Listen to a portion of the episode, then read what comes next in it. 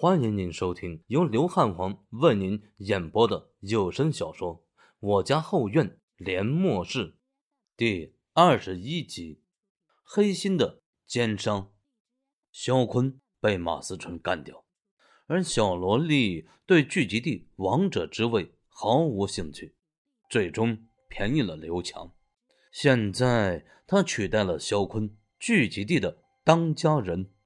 不过。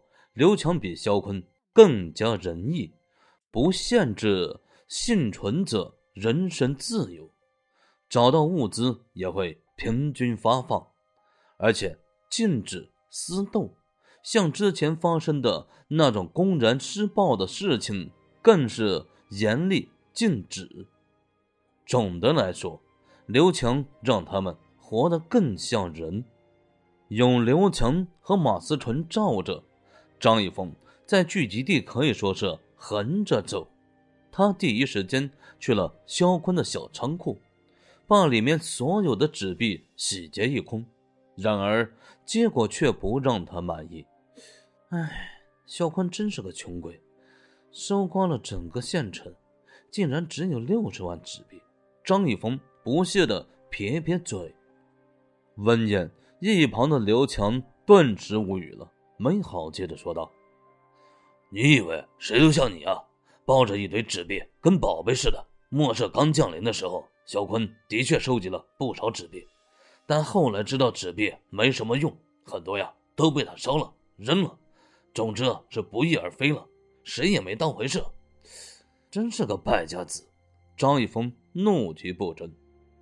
接着，刘强突然扔过来一样东西，什么？张一峰下意识的伸手接住，发现是一支手枪，拿着防身吧，说不定呀，关键时刻会用到。不过就是子弹有点少，省着点用啊。刘强嘱咐道：“嘿，那好，谢谢强哥。”张一峰呢，爱不释手的把玩着手枪。男人对枪械有着非同寻常的兴趣，纵然张一峰是个彻头彻尾的军事白痴。甚至连枪都不会开，但这并不影响他对手枪的喜爱。哎，对了，强哥，有个事情我一直想不通，为什么丧尸突然变得这么厉害了？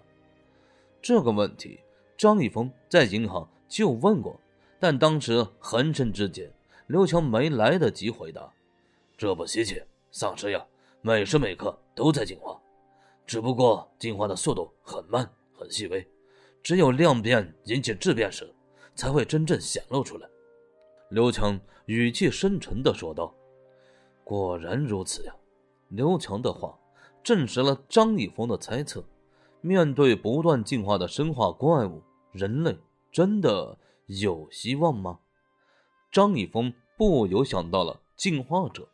如果人类人人都是进化者，那么丧尸还会是人类的对手吗？马思纯的确强大，已经超越了人类的范畴。他一个人就能杀死二百多只丧尸，如果多几个像他这样的进化者，人类岂不是稳操胜券？事实上，这只是张一峰想当然了。普通人成为进化者的几率非常小，只有百分之十不到。这意味着一百个人里。只有十个人能成为进化者，看这几率很大。实际上，面对庞大的生化怪物族群，进化者的数量还是显得稀少。仅凭几个人就承担起人类存亡的重任，实在是太不切实际了。唉，走一步算一步吧。张一峰轻声安慰着自己。除了这样，他还能做些什么呢？当然。是赚钱了。张一峰貌似来废土世界就是为了钱，但是洗劫了肖坤的仓库，张一峰也只得到六十万纸币。偌大的县城呢，就只有一百多万的纸币，这谁信呢？反正张一峰呢是不信的，所以他需要发动所有人去帮他寻找纸币。为什么他不自己去呢？当然是因为他怕死。在末世，什么东西最吸引人？男人还是女人？扯淡！是食物。别人缺食物，但张一峰有食物。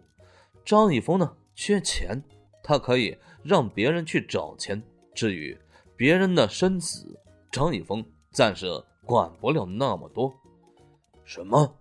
你要在聚集地卖食物，还用纸币结算？当刘强听到张一峰的计划后，整个人懵逼了整整三分钟，然后用一种看白痴的目光看着张一峰。哎，强哥，你这是什么眼神呢？张一峰被他是看得浑身不舒服呀。我看你啊是病得不轻。食物在末世有多重要，你不是不知道。现在有吃的，以后不也得还有。你不好好藏着掖着，竟然还拿出来卖，我都不知道说你什么好了。刘强是一副恨铁不成钢的样子呀。强哥，你说的我都懂，但是我有食物呀，很多很多的食物，卖一些无关紧要的。张一峰微微犹豫，还是决定向刘强透露一些真相。果然，听到张一峰这么说，刘强目光闪烁。片刻后，轻轻一叹：“哎，随你吧，你想怎么做？我就是不知道该如何定价，才来找强哥商量的。我看你啊是真蠢。既然你喜欢收集纸币，而且纸币在末世又跟废纸没什么区别，当然要狮子大开口，价格越高越好。”刘强说道。张一峰是双眼发光呀，一罐紫米粥两百块。你看怎么样呀，强哥？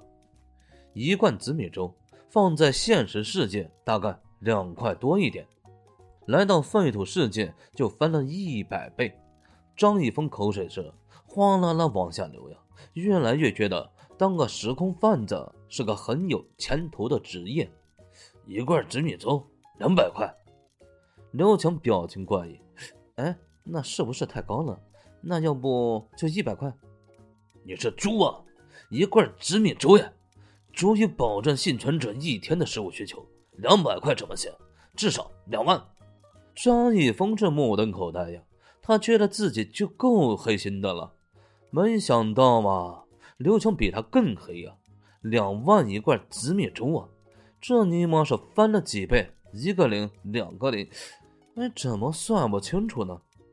张一峰双眼冒着绿光呀，他虽然觉得。刘强的价格足够疯狂，可是呢，张一峰就喜欢这种疯狂。但是保守起见，他还是把价格往下调了一半：一万块一罐紫米粥，一千块一片巧克力，五百块一瓶矿泉水，三千块一个面包，一千块一包牛肉干。有人卖食物，还是用纸币结算？整个聚集地的人都疯狂了。如同蝗虫一般，扫荡了县城大大小小的银行，几乎是在一天之内，张一峰卖的物资全部都被幸存者抢购一空。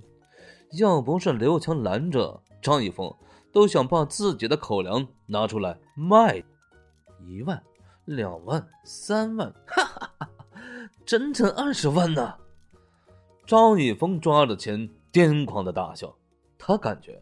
像是做梦一样，这才几天呢，他竟然又赚了八十万人民币，这种赚钱的速度都比得上印刷厂的印刷速度了。哎呀，这孩子没救了！刘强看着张一峰的模样，摇着头走了。张一峰呢，还沉浸在巨额财富的喜悦中，没有察觉到刘强对他的鄙视。当然。就算看到了，张一峰也不会当回事。哎呀，可惜了！如果次元之门能多传送一些物资，我张一峰马上就可以富可敌国了。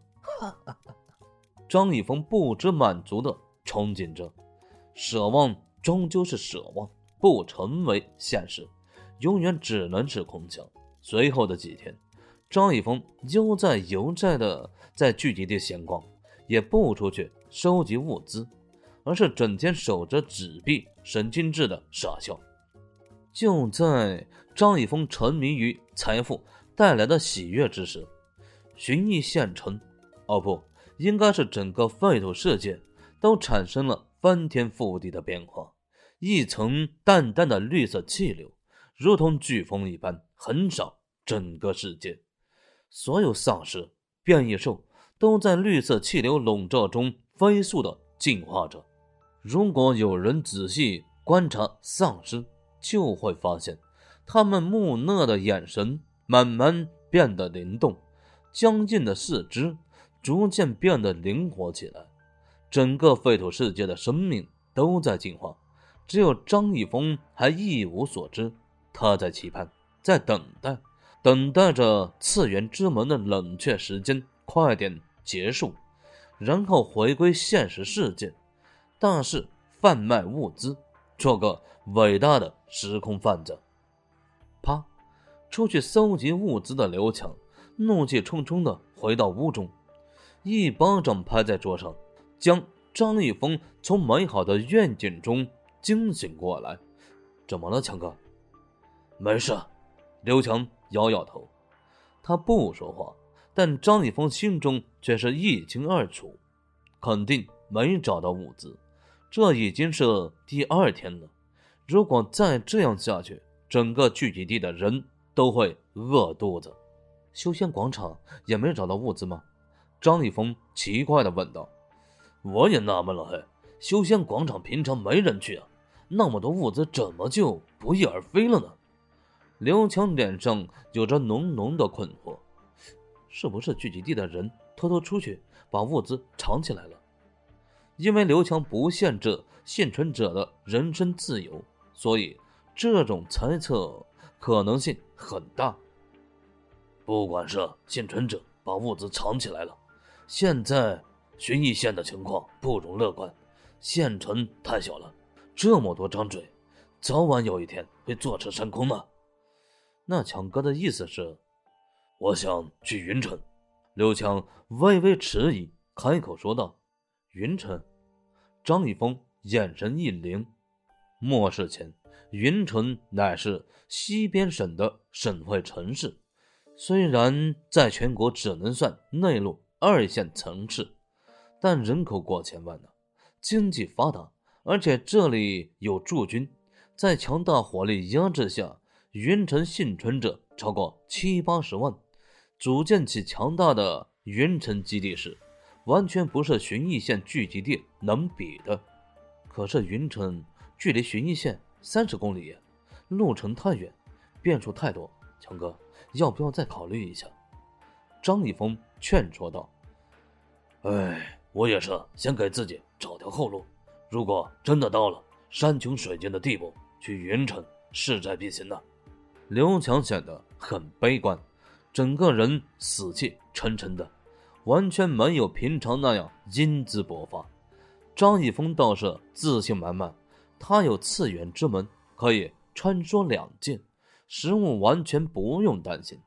刘强本想告诉张一峰眼下的严峻形势，但见他毫不在意的模样。轻轻一叹，还是没有多说什么。